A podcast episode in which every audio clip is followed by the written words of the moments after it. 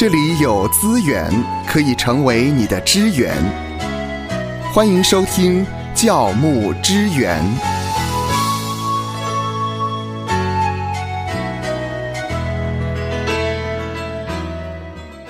新冠疫情到今天呢，已经将近三年的时间。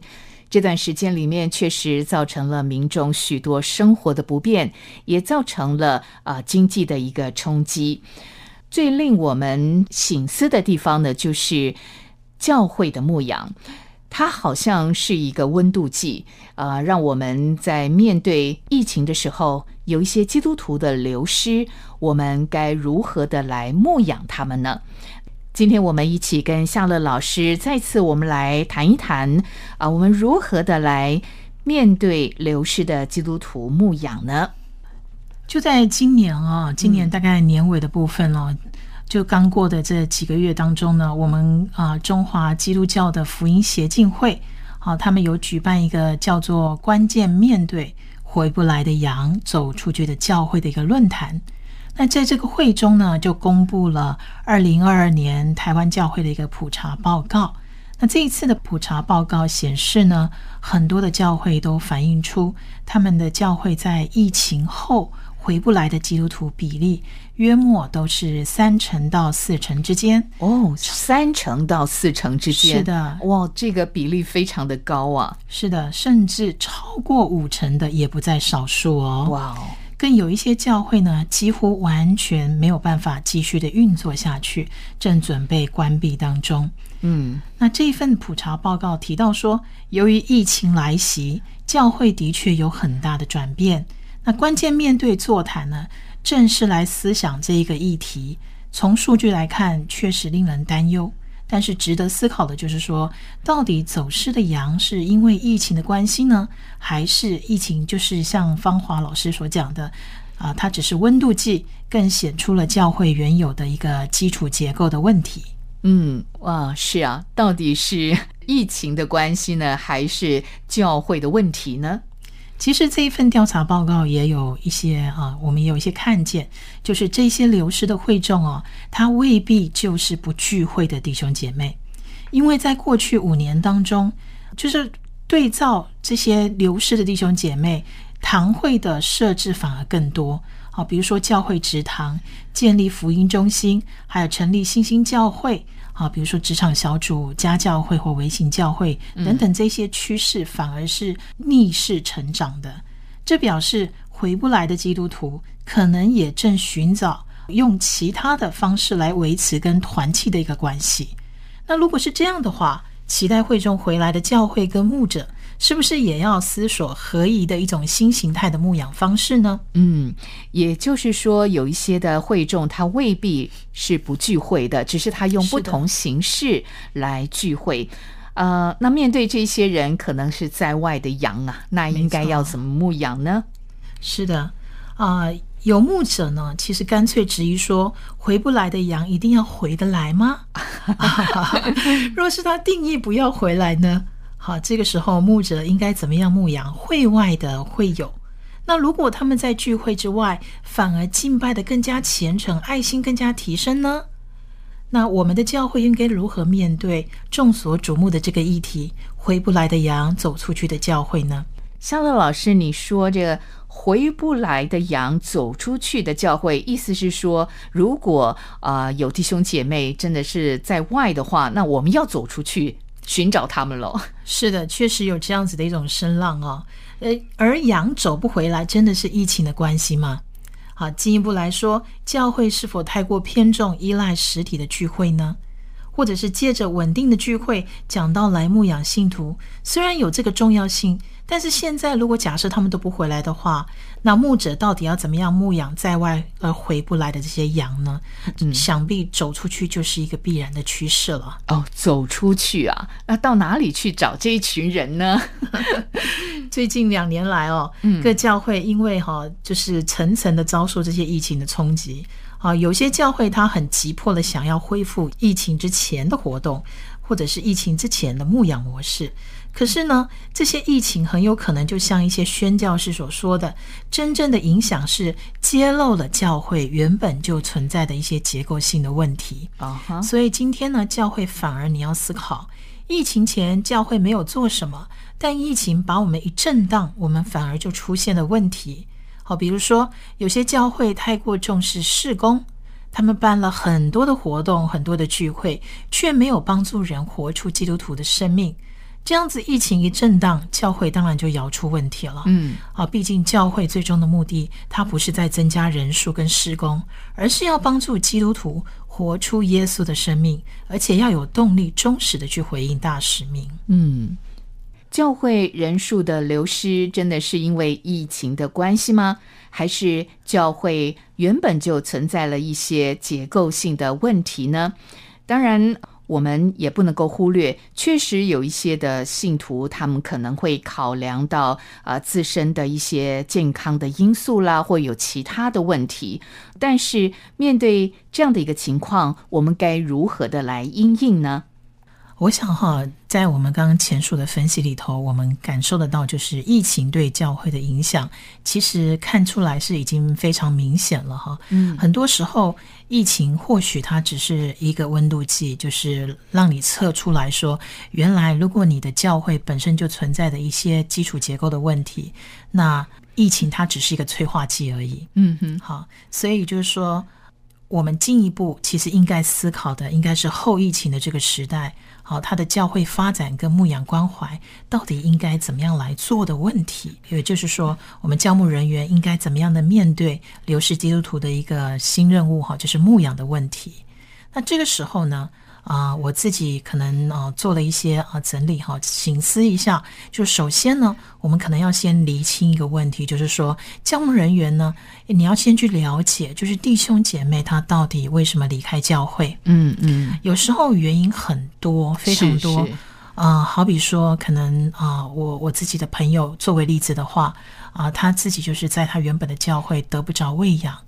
啊，牧师的讲道好像没有办法满足他自己的胃口，因而他在熬熬了很多年以后，他终于受不了了，就离开了他原本的教会，去到一些比较新形态的教会。那这是这是其中一层的原因而已哈。我们说这种原因层出不穷哦，很难一一的说明白。但是呢，大多数呢确实跟教会的这些基础结构脱不了干系。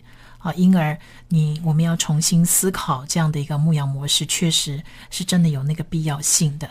那顺便呢，我也以。自己自身呢，作为一个例子，因为我呢目前有额外参加一个外教会的一个职场企业家的小组，嗯，那这个职场小组呢，有聚集了一些从自己的教会离开，但是却又向外寻求团契或小组生活的一些啊成员，嗯，那这这地方呢，对他们来说，这个小组聚会的这个地方的这个场合呢，对他们来讲呢，其实不必要是一个教会的建筑体。好，毕竟他们需求的首先是小组成员之间彼此的关爱，嗯，还有跟神的爱。啊，他们需要这个神的爱。那这个企业家小组宽容的也正好就是这个部分，他不会去要求这些小组成员一定要去教会礼拜，但是至少他们每两周就一定要固定的聚集一次，给足彼此之间的一些关系的一些支持网络哦。那这个小组背后的教会呢，干脆。就思考了一下以后，他干脆轮流派牧者去支援这个定期的这个企业家小组聚会。嗯，那这个或许对我们来讲，我们也是把它算成是一种新形态的牧养模式。嗯，呃，也就是一群企业家的一个小组，然后他们聚集形成了一个团契。那么到后来呢，可以有呃教会的牧师在那里去喂养。没错，嗯，这个也可以让我们考量说，它其实就像是啊，你走出去，你牧者从你原本的教会走出去牧养这一群哈，可能在一个新的地方的一群一群那个弟兄姐妹。嗯，那接下来呢，我们也必须要考量，因为刚刚是实体的一种牧养啊，那我们其实。因为啊，大家也都在谈说进入元宇宙，元宇宙吼，大概未来的时代脱不了科技，所以这种后疫情的时代，让一些基督徒哦没有办法再回教会实体去做聚会。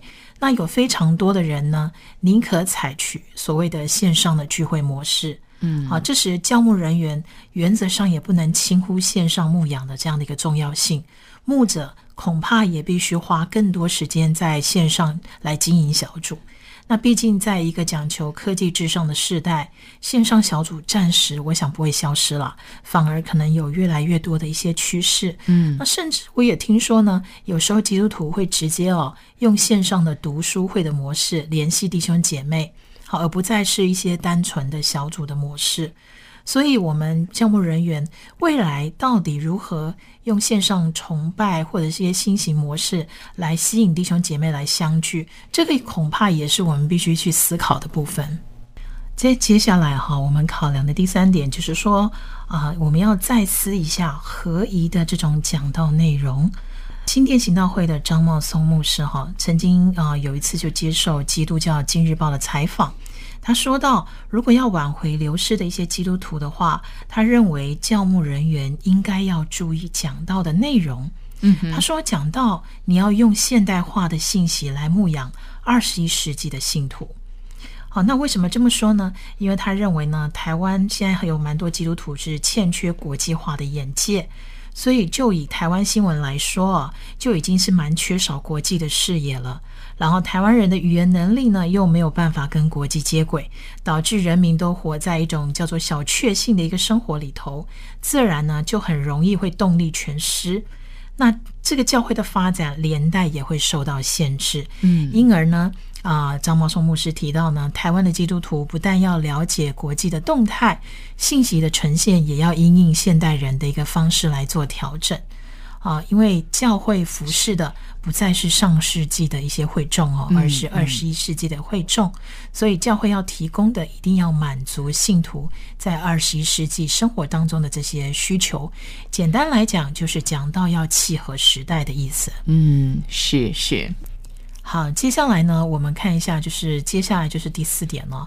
我是觉得说啊，这么多的基督徒流失了，那教会当然不能用一种哈，因为你走了，我就对你不爽的一种态度去面对。所以我们还是要啊彼此提醒啊，彼此就是要持守爱心，好，要调整心态来面对这些流失的这些基督徒哦。那。我们所更需要的，其实也是用同情的态度去了解啊，流失的基督徒他们的处境的一种困难，嗯，还有他们曾经面对什么样的压力啊，才会这样子啊流失掉。对于这些已经流失的弟兄姐妹，旁人其实能做的，真的基本上是很少的。但是我们至少能够保持一个等候的态度，因为谁晓得，就是在上帝永恒的旨意里，没有给他们回转的机会呢？好，所以虽然我们面对了很多的弟兄姐妹不断的流失，我们自己也不需不需要过分的悲观，因为我们知道信仰它其实就是一场征战，当中一定有伤亡。那对于一个面对社会挑战的一个基督徒呢，他的信信仰的底蕴到底有多少？面对现今时代的一个试炼，才能考验出他们的真功夫啊！使徒保罗呢，就曾经说过这样一句话啊，在提摩太后书的一章十二节，他说呢：“因为知道我所信的是谁，也深信他能保守我所交托他的，直到那日。”那希伯来书呢，十章二十五节也提过呢：“你们不可停止聚会，好像那些停止惯了的人，倒要彼此劝勉。既知道那日子临近，就更当如此。”我们如果相信经文所说的就是事实的话，那这个也就是我们之所以站立得稳的凭据了。此外呢，附带一提呢，而我们来看一下哈，就是说我们在面对这样的一个议题的时候，可能有没有哪一些就是说呃也关注这个议题的人士，一些专业人士来给我们一些建议呢？啊，剑道神学院呢的神学系助理教授陈维安博士呢，曾经针对。如何让流失的年轻信徒重返教会？他提过四点建议哦，我个人真的觉得很有见地哦。嗯，他提的四点建议，第一点哈，他是说让福音跟生活和生命连结哦。因为他认为呢，在讲道方面哦，他认为不能够跟现实世界脱节。嗯嗯，如果讲到的内容呢，可能只是解经，而且表达又不生动的话，他就提到说，从小信主的人呢，如果你对他讲圣经故事，他已经听了二十年了，每次都讲的差不多。又没有因为生命成长有新的共鸣，那这样他怎么会找得到继续返回教会的理由呢？所以他说到呢，不少离开教会的年轻信徒，并不是不再相信耶稣，而是他感到在教会没有得着。啊，那教会的聚会模式呢，需要做到信仰跟生活和生命的联系。那教牧同工讲到，到底是否生动？好，它的内容是否贴近会众的生活？或许跟讲者的恩赐有关，但是能否投放哦比较多的时间来准备讲章，来补充它，来补足它恩赐上的不足呢？那这个又要考虑到牧者繁重的事物，同时又要开会啦、牧养啦、布道施工啦。那这些恐怕不是个别牧者的问题，而是需要整个教会文化的配合。嗯，啊，这是第一点。然后第二点呢，他提到说，啊，希望是可以加强社会关怀。因为也有年轻信徒呢，认为教会只是传福音是不够的，还需要加强社会的关怀。年轻的信徒呢，看重社会关怀，包括啊支持环保跟社会企业等等。如果教会在这些地方，在这些方面能够多多参与，啊，能够加强年轻信徒的认同。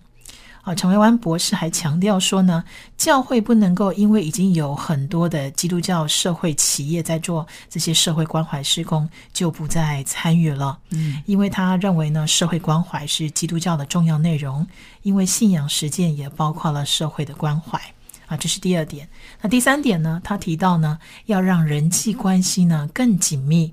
哦，他说呢，教会是由人建立的。如果弟兄姐妹有很强的凝聚力，自然就会减少离开教会的念头。